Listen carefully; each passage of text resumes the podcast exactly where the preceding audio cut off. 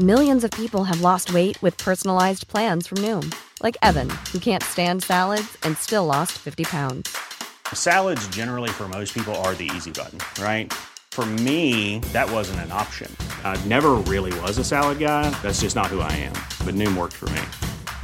Get your personalized plan today at Noom.com. Real Noom user compensated to provide their story. In four weeks, the typical Noom user can expect to lose one to two pounds per week. Individual results may vary.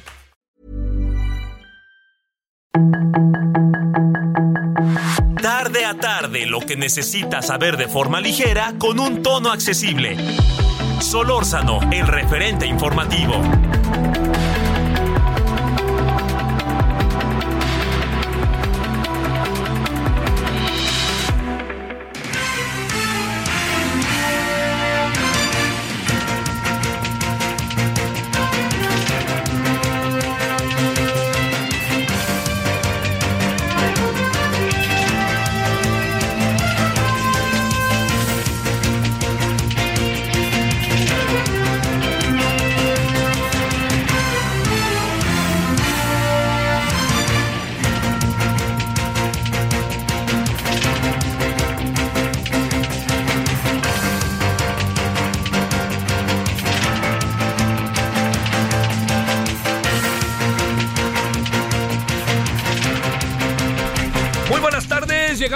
Viernes 20 de enero, gracias que nos acompaña, día de la semana, estamos en el día eh, de la semana viernes, ya le dije, estamos en el 20 de enero, estamos en el 98.5 de FM Heraldo Radio, estamos en el referente, todo el equipo que lo hace posible y su servidor Javier Solórzano le desea buen fin de semana y desea que haya tenido hasta ahora un muy buen viernes. Bueno, bueno, el tema es, eh, bueno, no es lo único, ¿no? Pero el tema en buena medida, no lo podemos pasar por alto, sigue siendo el tema de la tesis, la reacción hoy, bueno, el, el planteamiento del de, de el rector de la UNAM, Enrique Graue Vigers. Eh, entonces, hay, hay, hay muchas cosas, ¿no? Hay muchas cosas, eh, y yo le diría, dentro de esas cosas que hay, otra es una marcha que se está llevando a cabo en la Ciudad de México en contra de la presencia de la Guardia Nacional en el metro. Hoy el presidente dijo, seguro los medios van a ir ahí o seguir la marcha. Sí, señor presidente, ¿cómo siguen sus marchas? ¿Cómo seguimos la marcha del veintitantos, 27 de noviembre?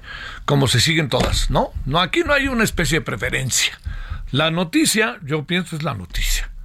Y en el caso de nosotros, perdóneme que me ponga en primera persona que casi nunca lo hago, en el caso de su servidor, ahí estamos.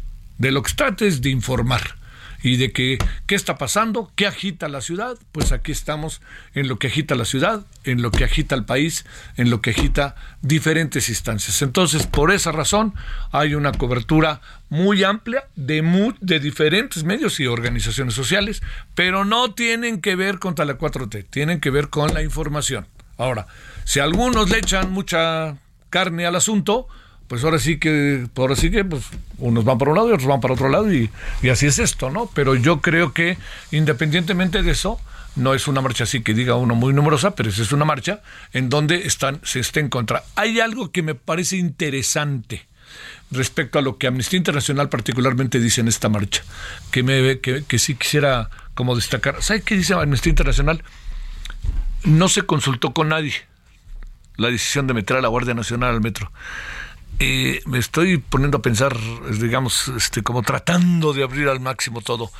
Eh, ¿Se puede o no se puede este, eh, tomar una decisión de estas sin consultar? ¿Qué es lo que sucede? Yo tengo la impresión, incluso en cuanto a las atribuciones de los gobernantes, que pueden hacerlo. Pueden hacerlo porque ellos consideran que es un asunto que merece este tipo de estrategia. Pero sí le voy a decir algo. Una decisión de estas siempre es muy bueno que pase por un consenso, que pase por, oigan, en la Ciudad de México les estoy informando, vamos a hacer esto. ¿No? A ver, Congreso de la Ciudad.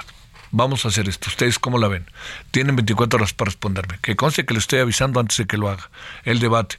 Bueno, sí, entonces a lo mejor de cualquier manera se hace, pero se ponen tiempos perentorios, que es lo que le preguntábamos el otro día a Claudia Sheinbaum. Le digo, ¿qué? ¿Esto se va a quedar aquí para toda la vida? Me dice, no, no, no, no, espérate, no, no, pues esto es un tiempo, no va a ser por un tiempo nada más, etcétera. ¿Por qué? Porque estamos también ante un asunto que tiene que ver con algo que le pasa al metro y el diagnóstico de lo que le pasa al metro. Y yo creo que es ahí en donde está buena parte de la bronca. Eh, lo que le pasa al metro, esto significa que tiene que ver con que estamos en medio de sabotajes y de muchas cosas, pregunto, o lo que estamos ante el metro es un asunto en donde está el metro colocando, está contra las cuerdas debido a la falta de mantenimiento e inversión. Por más que digan al metro le bajaron el presupuesto se la han venido bajando.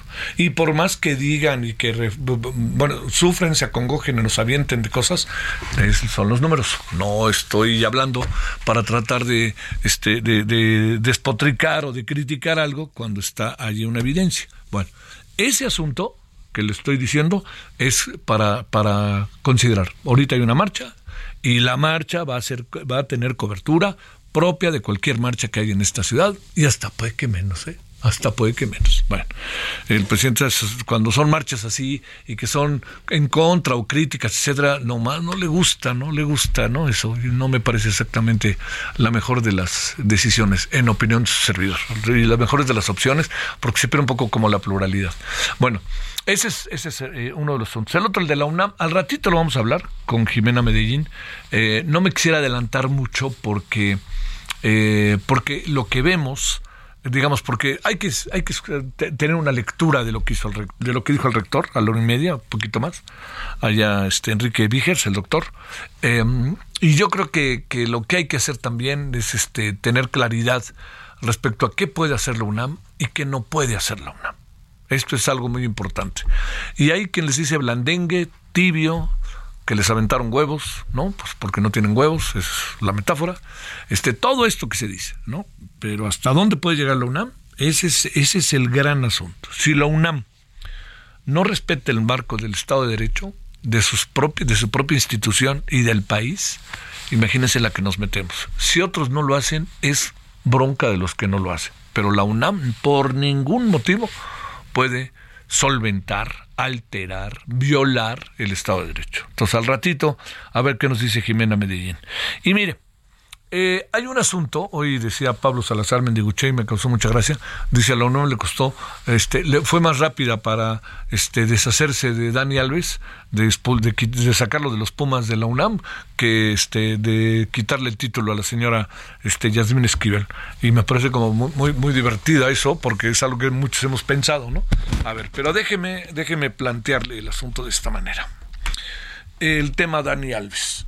Eh, yo tuve oportunidad, no sé usted, de leer eh, un, eh, un testimonio en un medio de comunicación español que me parece, me parece, eh, me parece bastante fuerte por parte de la mujer agraviada. Muy fuerte. O sea, me parece muy fuerte por parte de Dani Alves.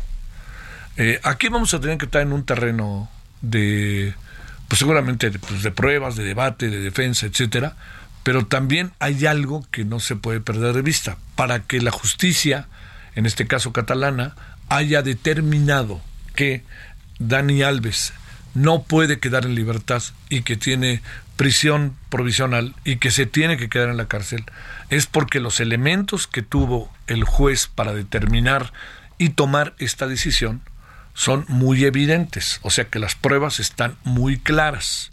Entonces no lo quieren dejar ir porque tienen elementos suficientes para decir este hombre es culpable.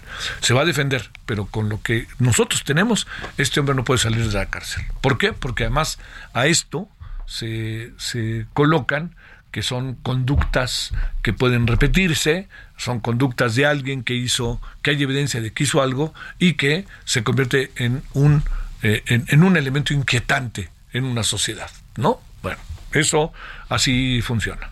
Lo segundo, no sé también ahí lo que piensa usted, pero lo segundo tiene que ver con algo que a mí me parece que es pues, la gran clave del asunto, ¿no? Eh, las, las, hay muchas eh, acciones de particularmente de, del, género masculino, que son violentas hacia las mujeres. Hay muchas interpretaciones, de esto deberían de hablar mejor las especialistas, que conozco varios, pero hay un asunto de poder, ¿no? Yo puedo, puedo porque puedo y puedo porque físicamente puedo y porque muchas de estas cosas que se han debatido y discutido y ojalá no se dejen de debatir y discutir y que cuando se dejen de debatir y discutir es porque estamos en un diferente estado de las cosas. Pero hay algo que pasa con la gente que tiene una posición pública que se siente dos veces poderosa, ¿no? Quizá poderosa, en este caso, por ser eh, eh, hombre, pero sobre todo poderosa por ser un hombre público, famoso, reconocido, y que supone que cualquier mujer o cualquier persona que los vea les va a guardar pleitesía. Cuestión que en buena medida en la sociedad de las masas, de las masas, pues sí, ¿no? Aparece un personaje, usted véalo, ¿no? Si usted está en un lugar público y de repente llega alguien que es famoso, pues volteamos a verlo y puede haber diferentes opiniones, pero hay una especie de hasta déjeme sacar una foto con usted, ¿no? Ella o él. En este caso, el asunto es que hay un proceso también en donde uno supone que estas cosas no pasarían, sobre todo cuando un futbolista, Dani Alves, ha sido campeón del mundo y ha jugado en uno de los equipos más considerados, que además tiene una profunda disciplina eh, en relación a sus jugadores, como es el caso del Barcelona.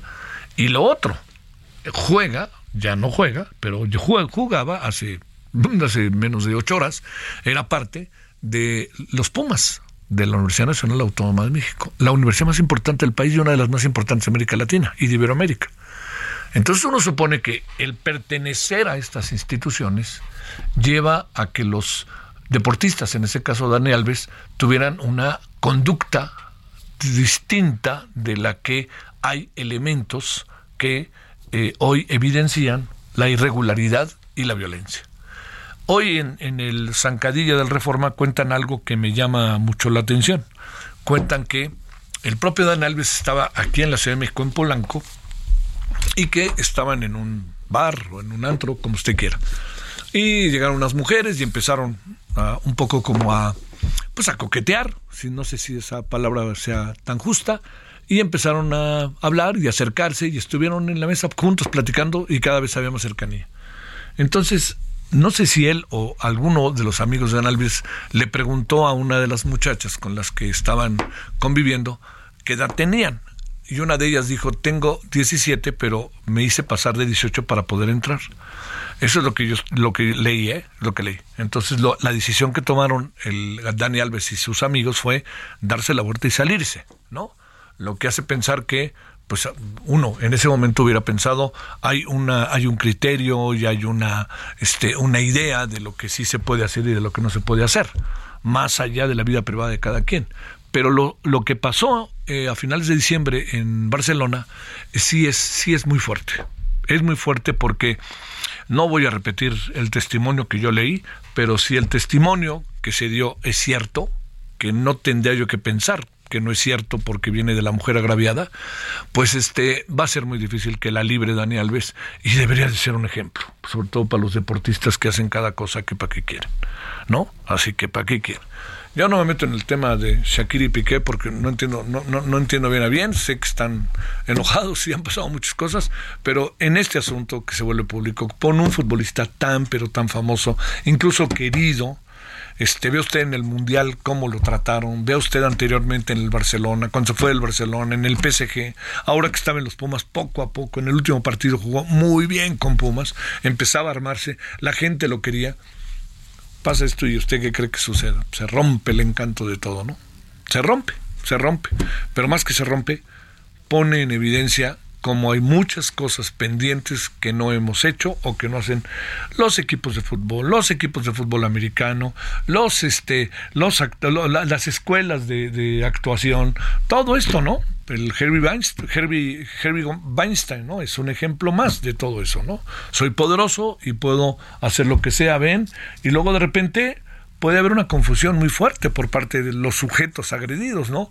Híjole, lo hago, no lo hago, es que si no luego me corre, pero yo qué debo de hacer, en fin, se conjuntan muchas cosas que no tendría derecho nadie a colocar a una mujer en esa circunstancia. Pero bueno, yo ahí lo dejo para que pensemos, reflexionemos. En la noche le vamos a entrar más a detalle con este tema de Dani Alves desde la perspectiva sociológica, etcétera, pues qué es lo que pasa, porque se convirtió en un tema muy importante, además procedente de eh, un jugador de fútbol, ¿no? De tan tan afamado, junto con otros que también han pasado por eso, por esos este, lances. Y bueno, a ver qué nos dicen y, y sumemos para tratar de saber qué, qué hay detrás de todo esto, qué puede haber, qué tendríamos que hacer para, para que no se repitiera o para buscar que se, se, atemperara al máximo, que fueran situaciones realmente excepcionales, pero me da la impresión de que esto empieza a ser común en ciertos sectores y eso no nos lleva a ningún lado.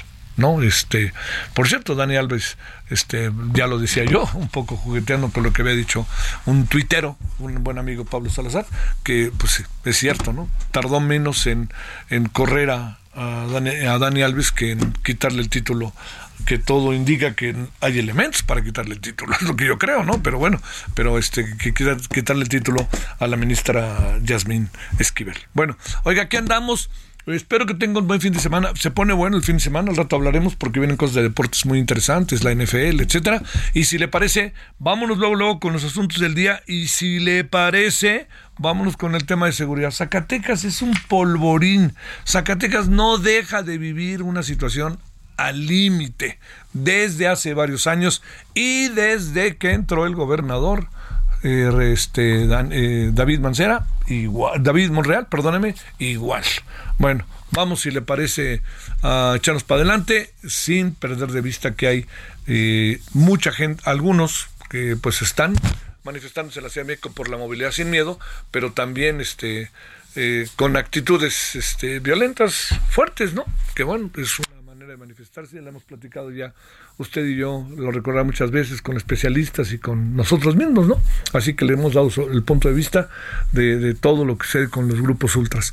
Bueno, vámonos si le parece a una, no, a una pausa, nos vamos directamente, bueno, vamos a una pausa y vamos a regresar directamente ya con este primer tema que le digo, la violencia en el estado de Zacatecas que no para. Solórzano, el referente informativo. ¿Ya sabes qué harás con tu aguinaldo?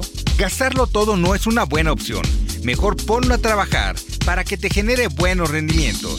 En Finsus, te ayudamos a multiplicarlo con una tasa de hasta 13.13% anual. Descarga la app y comienza a invertir desde 100 pesos de forma fácil y segura.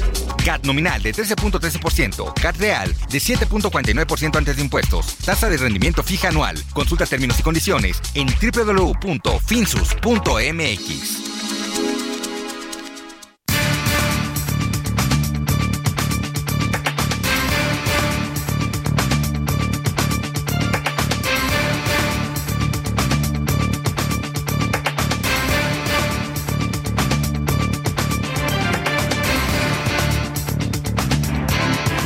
aquí andamos agradeciéndole que nos acompañe día viernes, viernes 20 de enero, y le cuento que nos vamos con Víctor Sánchez, quien es investigador de la Universidad Autónoma de Coahuila, especialista en temas de seguridad nacional y seguridad pública.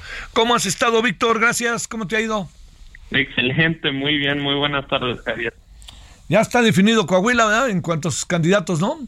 En cuanto a los candidatos, sí, pues evidentemente apenas están en pre-campaña y pues todavía hay mucha tela para adelante donde cortar a pesar de que todavía falta tiempo, ¿hay alguien que vaya prevaleciendo en las encuestas de opinión? Pues va, va arriba el candidato de la alianza PRI-PAN-PRD, Manolo Jiménez. Parece que en segundo lugar Armando Guadiana y en un tercer lugar Ricardo Mejía Verdeja con el con el PT y al final Evaristo Lenin en una alianza verde con un partido local UDC.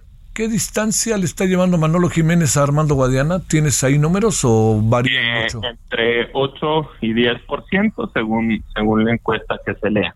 ¿Cómo ves? Bueno, bueno, bueno, bueno. ¿Tú crees que gane ahí la alianza de Va por México? Pues yo creo que tiene las condiciones dadas debido a que pues el que Ricardo Mejía se fuera por otro partido le divide el voto a Morena. Sale. Bueno, vamos al otro. Bueno, gracias Víctor por el reporte. Este, y ahora vamos, ahora vamos. gracias. Vamos al otro. A ver, cuatro cuerpos desaparecidos, localizan cuatro puertos, cuatro cuerpos, rectificó en Zacatecas. Parece que eran estudiantes de Jalisco. Quién sabe si Zacatecas tiene que ver o no tiene que ver, pero fue en Zacatecas. El metro de la Ciudad de México con más guardias que ocho de los diez estados más violentos. Y hoy protestas aquí en la calle en la Ciudad de México fuertes, ¿eh? Quizás no muy numerosas, pero sí fuertes, por la presencia de la Guardia Nacional en el metro de la Ciudad de México. A ver, danos una opinión, vamos uno por uno, breve y agradecidos. Mira, yo creo que sí podemos relacionar todas, en el sentido de que, pues como tú bien lo indicas, Zacatecas es una de las entidades que hoy tenemos que ponerle atención. Que eh, precisamente se ha enrarecido el ambiente, sobre todo por la lucha entre varias organizaciones criminales. El cártel de Sinaloa, el cártel Jalisco Nueva Generación y en menor medida eh, una de las facciones de el cártel del Golfo y un remanente de lo que quedaba del cártel del noreste que después se alió con el cártel del Golfo que se conoce como los talibanes y es una célula que opera en San Luis Potosí y, en Zacatecas. Evidentemente, pues quien lo lleva es la población civil, como el caso de estos estudiantes desaparecidos en Zacatecas, cuyo quizá único único error o desgracia, porque ni siquiera se le puede llamar error, fue ir en un vehículo con placas de Jalisco y precisamente como el cártel Jalisco es uno de los que se disputan el Estado, pues presumiblemente otra de las organizaciones criminales eh, los confundió o, o digamos es, es como muy complicado especular en estos casos. Pero relacionando Zacatecas con la Ciudad de México, cabe preguntarse si no sería mejor, en lugar de que haya elementos de la Guardia Nacional en, el metro de la Ciudad de México, mandarlos a lugares como Zacatecas que necesitan una mayor atención por parte de las autoridades federales. El que haya elementos de la Guardia Nacional en el metro resulta excesivo y además erróneo. ¿Por qué? Porque lo que le falta al metro es mantenimiento, es mayor vigilancia en la seguridad operacional, no necesariamente en la seguridad de, del día a día. Es aplicar una medicina para una, una enfermedad que no corresponde a esa, a esa medicina y por ende, pues creo que están justificadas las protestas de varios ciudadanos y el hecho de que varios ciudadanos hayan levantado la voz ante estos hechos porque no hay una justificación o se quiere dar, digamos, un golpe de timón para pretender que se arregle el problema del metro cuando lo que falta es inversión y mayor vigilancia en las cuestiones técnicas eh, y operacionales de, del mismo, ¿no? Oye, este, eh, platicando con la con la jefa de gobierno decía que esto no va a ser por siempre, que eso va a durar no mucho tiempo, pero ahí está. Pero déjame este cerrar. Eh, ¿Qué resuelve la Guardia Nacional? Y si tú encuentras que va a resolver el problema de lo que no se atreven a decir, pero que la palabra para que la palabra que lo define es sabotaje. Pues digo, es que es que realmente si el problema es sabotaje, hay que presentar pruebas suficientes de que lo hubo. Y entonces ahí sí se justifica que intervenga una fuerza federal para garantizar la integridad de, de una, eh, digamos, engranaje de la infraestructura de transporte nacional. Digamos, eso es legalmente aceptable porque precisamente una de sus funciones es garantizar la seguridad de estos nodos de transporte básico. Pero mientras no se configure, lo que se está haciendo es poner a elementos que pueden tener otras muchas funciones a cuidar crimen común. Y para eso ya se cuenta con la policía de la Ciudad de México. Si yo pongo la policía de la Ciudad de México, nos decía ayer eh, Claudia Sheinbaum, si pongo a la policía de la Ciudad de México, dejo totalmente, este, este, ¿cómo se llama? Expuesta a la capital. Pero bueno, te mando un saludo, Víctor, muchas gracias. Un gran saludo, un abrazo. Gracias. Sí, ayer nos decía Claudia Sheinbaum, dice, si yo dejo expuesta la, dejo expuesta a la Ciudad de México si meto a la policía al metro. Eso quiere decir que, que, que, que el asunto no está definido, no está claro y hay muchos problemas de por medio, no solo el del supuesto sabotaje. Pausa. El referente informativo regresa luego de una pausa.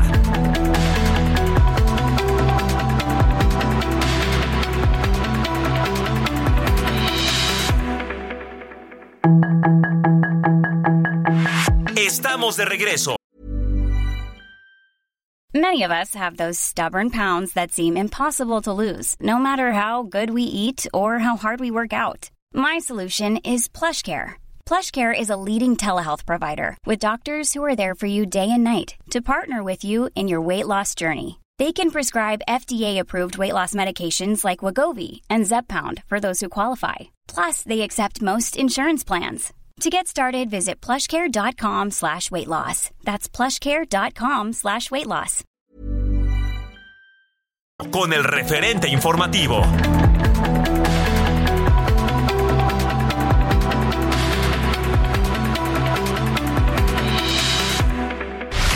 En el referente informativo le presentamos información relevante.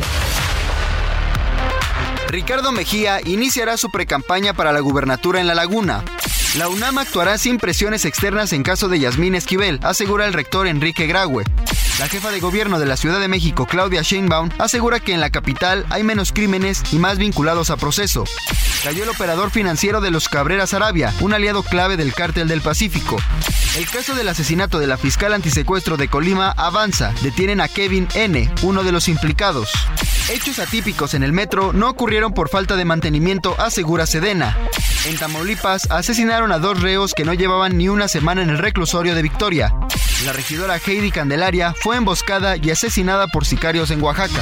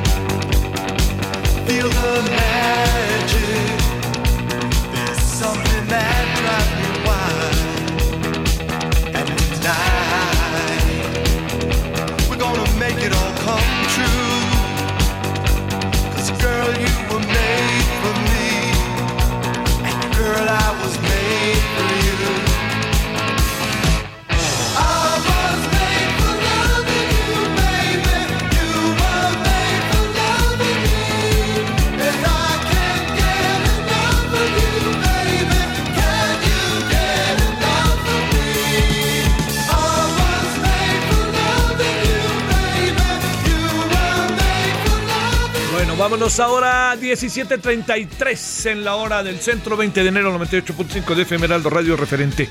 Bueno, este es eh, Kiss. I was made for loving you. Lo hice porque quiero contigo, ¿no? Así, en una traducción muy, muy, muy, muy rutinaria. A ver, eh, ¿por qué? En un día como hoy, de enero, 20 de enero, nació ni más ni menos Paul Stanley, que es el cofundador, guitarrista, rítmico, vocalista, del de la lengua, todo, bueno, todos son los de la lengua. Este, pero bueno, es el señor eh, Esquis y es el señor Paul Stanley que están cantándole I Say It's Your Birthday. Bueno, espero que haya pasado hasta ahora un buen, un buen viernes. Todavía hay viernes y los que siguen trabajando hasta, hasta acabar y los que ya están, pues bueno, que tengan un buen viernes en la tarde. Vámonos con más.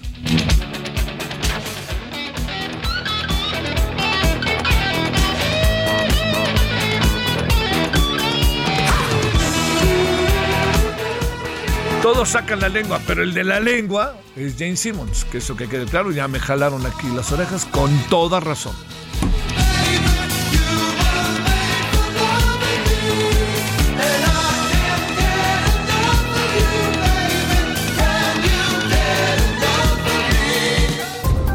Solórzano, el referente informativo.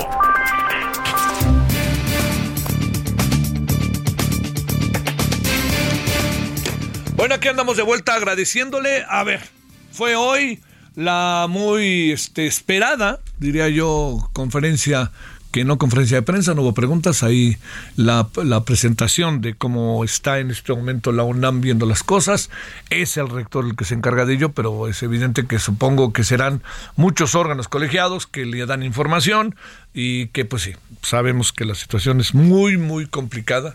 Y más cuando se pone en la mira la UNAM y más cuando lo hace un personaje de la envergadura del presidente López Obrador con todo el poder que tiene. Bueno, no va a ser que la quieran hacer cuatro y me parece que sería terribilísimo. Espero que no solamente los alumnos, sino los exalumnos pues hagan valer el sentido plural universitario. Bueno, Jimena Medellín es investigadora del CIDE, ha seguido, como puede usted imaginar de ser que esto, es académica, que esto nos ayuda muchísimo para entender tesis, plagios y esas cosas, y está con usted y con nosotros. ¿Cómo te ha ido, Jimena? Gracias que estás con nosotros. Buenas tardes. Javier, gracias a ti. Eh, un saludo para todo el mundo que nos escucha. Te lo agradezco que estés con nosotros. Ahí te he estado leyendo lo que dices hoy en los twitters. A ver, déjame preguntarte, eh, más allá de la decisión de la FES, que avala la institución de la asesora desde ayer, eh, el gran asunto es, ¿hasta dónde puede llegar el rector y qué tanto, o fue tibio, o fue hasta dónde puede llegar, o vale la pena que les avienten de huevos porque les falta? Pues es es un escenario complejo de leer, diría, ¿no? Sí, claro. Em, creo que es importante el hecho que el rector haya dado otra vez un paso al frente. Em, creo que era esperable o por lo menos para algunas, desde algunas perspectivas, era suficiente que la UNAM hubiera determinado los hechos, que hubiera avalado eh, la determinación que hizo el Comité de Integridad Académica y Ética de la FES Aragón para decir, bueno, nosotros ya nos encargamos de un primer paso, que era determinar si había un plagio y quién consideramos que fue quien lo cometió. Eh, y para las consecuencias, ¿no? Es decir, que sigue después de haber determinado que hubo una conducta que a todas luces viola el comportamiento ético que se espera de cualquier persona que está vinculada con un proceso académico. Para eso, la legislación universitaria, en opinión de la Oficina de Abogacía General de la UNAM, no contempla un escenario explícito y por lo tanto remitimos el caso a la CEP, que fue la primera decisión o uno de los primeros comunicados eh, de, desde Rectoría. Eh, Después se viene el peloteo, como decías, con presidencia, en donde presidencia básicamente les vuelve a echar la bolita, eh, gobernación más bien.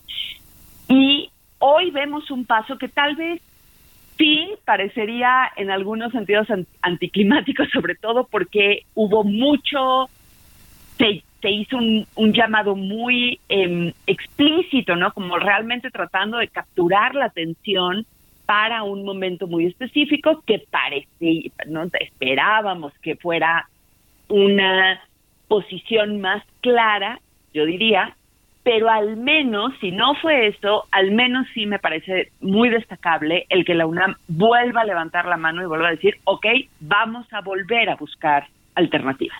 Mm. Oye, a ver Jimena, este, al, final, a estas alturas, hoy el presidente dice, pues que le presenten una demanda al este a, la a, Yasmín. Este, pues es evidente que la UNAM no lo va a hacer, ¿no? Pero lo que, pero lo que sí puede tomar como una decisión es quitarle el título. La clave es si le quita el título, con qué criterio y bajo qué argumentos legales al interior de la UNAM. Ahí es donde anda la bronca, ¿no? Sí, creo que ahí es en donde está el peloteo, ¿no? Sobre todo otra vez porque hubo esta decisión o esta opinión de la Oficina de la Abogacía General la UNAM tiene una oficina que digamos es la asesora, es en donde se asesora jurídicamente las decisiones de la rectoría y de otras áreas de la UNAM. Y eh, esa oficina salió o emitió una opinión, ¿no? Que creo que también es importante decirlo. Las opiniones jurídicas son opiniones hasta que no se toma una decisión jurídica, un acto jurídico. Em, esa es la opinión del abogado general, que hoy también el rector dijo, bueno, era una opinión que está compartida por otras personas de la UNAM, pero el rector también destaca, hay distintas opiniones. Y eso es lo que sucede en derecho.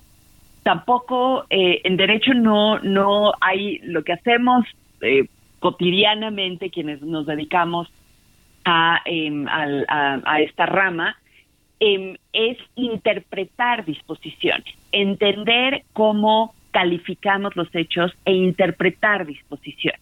¿No? Lo que hizo el abogado general fue interpretar una serie de decisiones después de haber, em, te diría, hecho una calificación de cómo entendería el, los hechos de inicio, ¿no? No quiero entrar a mucho del debate que se está generando, o si quieres le entramos, como tú me digas. Pero quieras, nomás faltaba Jimena. Hay una discusión, ¿no? De si en realidad la, la revocación o la consecuencia tendría que ser un proceso de sanción, propiamente un proceso sancionatorio, es decir, yo violo una norma y me aplican una sanción, eso se llama en general derecho sancionatorio, que no es únicamente el derecho penal, hay otras formas de sancionar, o si en realidad estamos frente a una nulidad de un acto, porque el acto nunca se perfeccionó, porque nunca se completaron los elementos. Ese es, por ejemplo, parte de lo que se está discutiendo, ¿no? Y entonces no es propiamente una sanción, puede haber, por supuesto, una sanción, pero también la em, el efecto sobre el título puede darse a través de una anulación del título porque no se cumplieron los requisitos. Es como si yo presento, yo voy a comprar una casa y presento documentos falsos. ¿No? Me pueden decir que hay un vicio en el en el en el convenio que estábamos firmando, en el contrato que estábamos firmando, porque en realidad yo engañé a la otra parte y por lo tanto no se perfecciona el acto, ¿no? Entonces, en eso, esa distinción que parece, no, ese, ese debate que parece muy técnico puede ser muy relevante, porque el acto sancionatorio, el derecho sancionatorio, si he pensado en genérico, en general, es en realidad el que te exige que haya una norma que establezca explícitamente la sanción. Pero eso no es lo mismo cuando estamos hablando de una nulidad de un acto. No sé si me explico cómo puede haber un debate sobre cómo calificamos la situación jurídicamente y por lo tanto cómo entendemos o interpretamos el marco jurídico de la UNAM. Sí, sí, sí, sí, sí. Oye, y además pues, lo que surja ahora con esta experiencia pues no es retroactivo, esa es otra cosa, ¿no? Sí, por supuesto, hay que siempre sujetarse a cuáles son las normas que estaban vigentes en ese momento.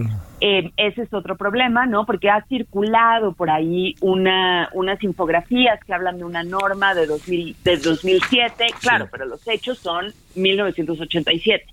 Entonces, tal vez ni siquiera esa norma, o más bien, si es un proceso sancionatorio, ni siquiera esa norma nos alcanza.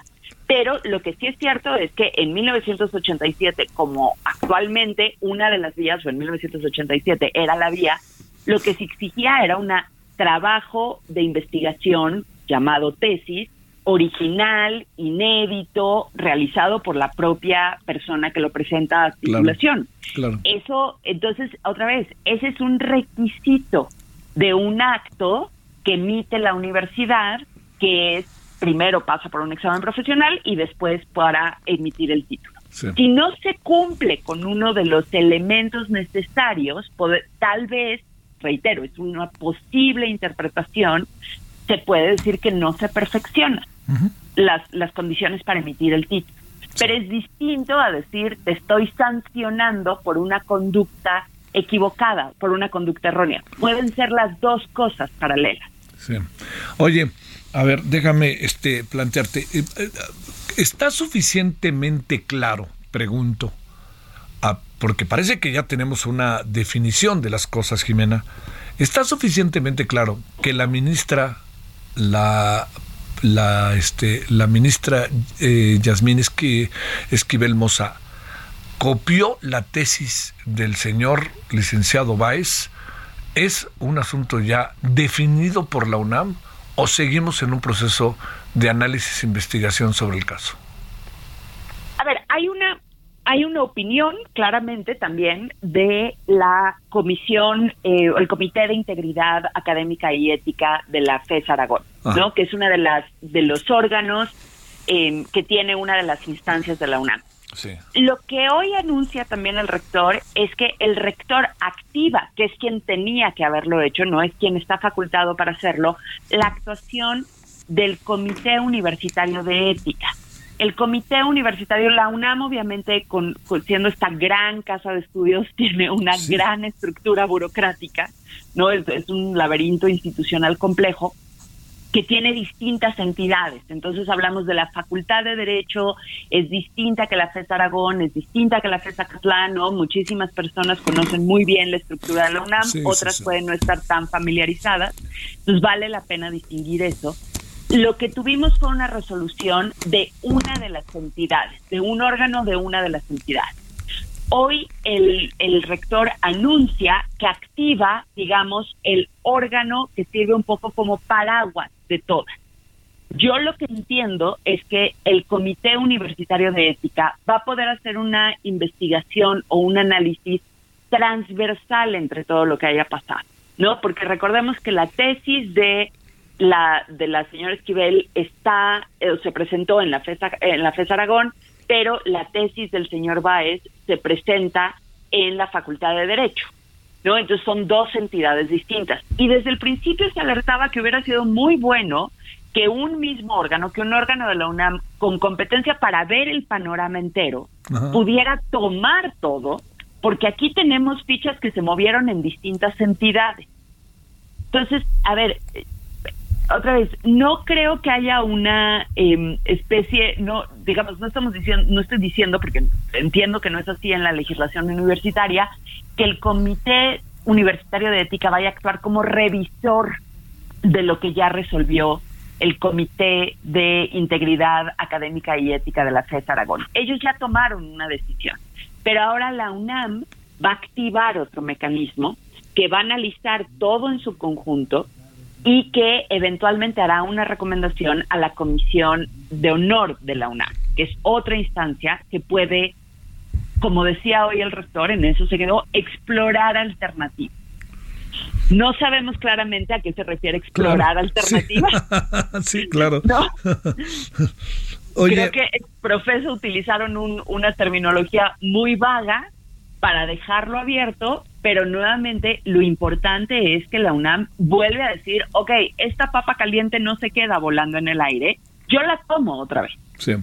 Oye, eso está bueno porque ya ves que le dijeron que le andaba sacando al parche.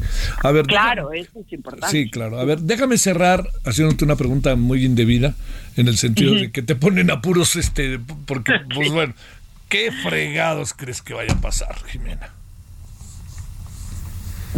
Es, esa es algo que, que, ningún abogado, quiere Yo lo sé, yo. A ver, pero te diría, para cerrar, ¿por dónde crees que vaya el desenlace? Pues yo creo que, a ver, creo que es muy importante que la UNAM vea esto de forma estructural.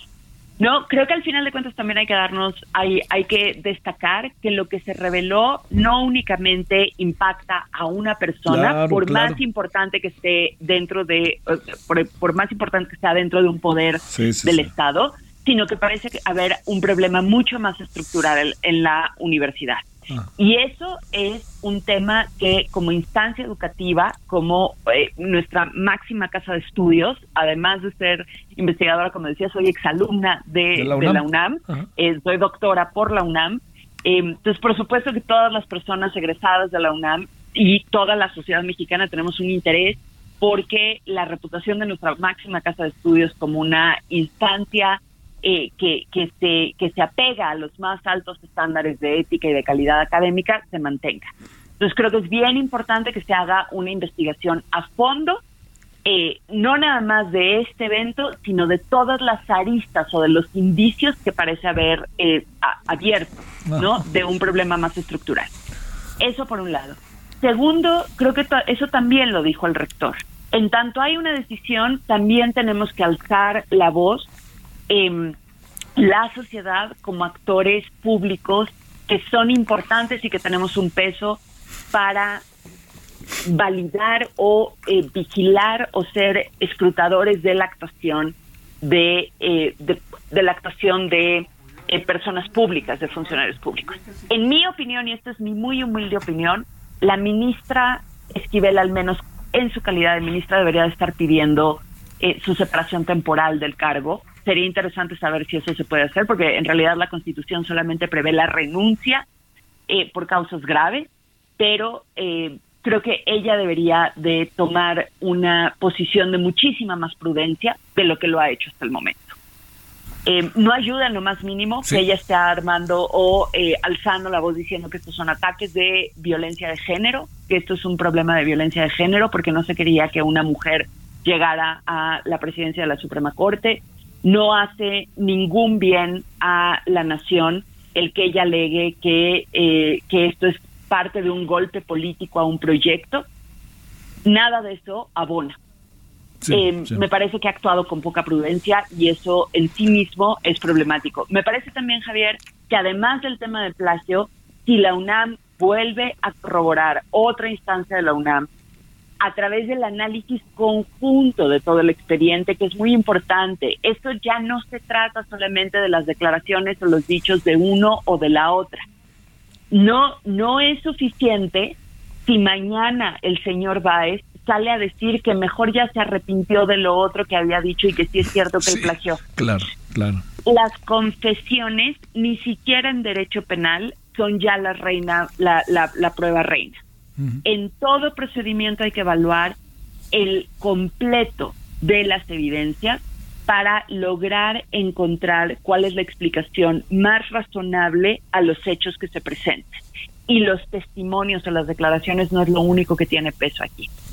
Hay muchos otros elementos. Jimena, tema... después de todo eso, perdón, si después de todo eso eh, resulta que hay un, la UNAM confirma el plagio, eh, creo que sería responsabilidad de la propia ministra presentar su renuncia, más allá de si la UNAM encuentra o no una norma aplicable para el momento de los hechos, con la base en la cual pueda revocar o anular el título. Jimena Medellín, te mando un gran saludo, abogada. Gracias. Igualmente, muchas gracias. Adiós. Solórzano, el referente informativo. Deportes con Edgar Valero, porque el deporte en serio es cosa de expertos.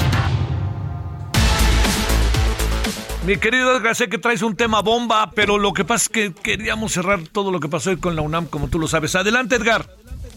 Gracias, gracias, Javier. Pues mira, el tema de Dani Alves, que finalmente ha sido eh, pues recluido el día de hoy después de dar su declaración. Al arribar a Barcelona se le trasladó a una comisaría y de ahí a la Ciudad de la Justicia para comparecer ante una jueza que luego de 45 minutos de su declaración en la que se dice que incurrió en numerosas contradicciones, han decidido eh, pues eh, detenerlo, eh, ponerlo en prisión preventiva oficiosa sin derecho a fianza, porque dice la jueza que existe riesgo de fuga porque Alves posee capacidad económica, carece de arraigo en España, es brasileño, perdón, es brasileño y, España no tiene convenio de extradición con, con este país y afronta penas graves que van de los 4 a los 12 años. los Pumas de la Universidad por su parte, han emitido eh, pues ya el comunicado oficial en una conferencia de prensa también, donde han rescindido el contrato de Dani Alves por haber eh, violado cláusulas que tienen que ver con la ética del club universidad. En resumen, eso es lo que ha pasado en esta jornada. Oye, a ver, este, yo no estaba muy al tanto, este, Edgar, de lo de hubo un testimonio por parte de Dani Alves, que supongo que estaba acompañado de un abogado, pero que parece que todo lo que dijo, por lo que dice ahora, era, bueno, no todo, pero buena parte era contradictorio, ¿no? Así es, y lo más grave de todo, eh, Javier, es que las eh, los resultados de las primeras investigaciones de los mozos de escuadra, pues de la policía allá en Barcelona, se los entregaron a la abogada, esa abogada, antes de la, de la comparecencia de Dani Alves. Ella no se los compartió al jugador. eh, y mantuvieron la versión de que no la conocía y que él no es culpable y que no tuvo nada que ver con ella. Eh, y esto pues es la versión que mantiene. Por alguna razón extraña decidieron seguir con esa defensa de Dani Alves de esta manera. Supones que era una estrategia más que otra cosa. Pues sí, eh, pero una estrategia que de entrada no daría resultados y es que las pruebas biológicas que ya se le hicieron a, esta muchacha, a la víctima de 23 años, eh, revelan eh, pues que sí hubo finalmente una violación por parte de, Dani Alves. es, los resultados no se han entregado y, se conocerá en los próximos días, pero considerando que quedan solamente 15 semanas en el torneo de liga en México eh, y que Dani Alves por lo menos pasaría varias semanas antes de saber si puede obtener la libertad eh, condicional o no, o se le declara inocente, no dará tiempo de que regresara y además mintió para dejar al club. Javier se fue diciendo que iba al sepelio de su suegra y no declaró a la directiva de los Pumas que era requerido por la justicia de España. Nos vemos en la noche, San Francisco Dallas. Eh, partidazo. Cuidado con los vaqueros, ¿eh? Dios. Hasta aquí Solórzano, el referente informativo.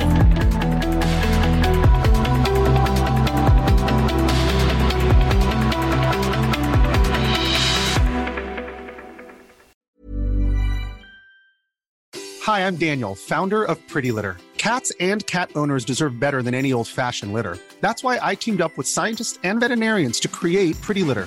Its innovative crystal formula has superior odor control and weighs up to 80% less than clay litter.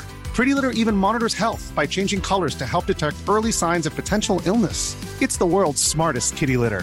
Go to prettylitter.com and use code ACAST for 20% off your first order and a free cat toy. Terms and conditions apply. See site for details.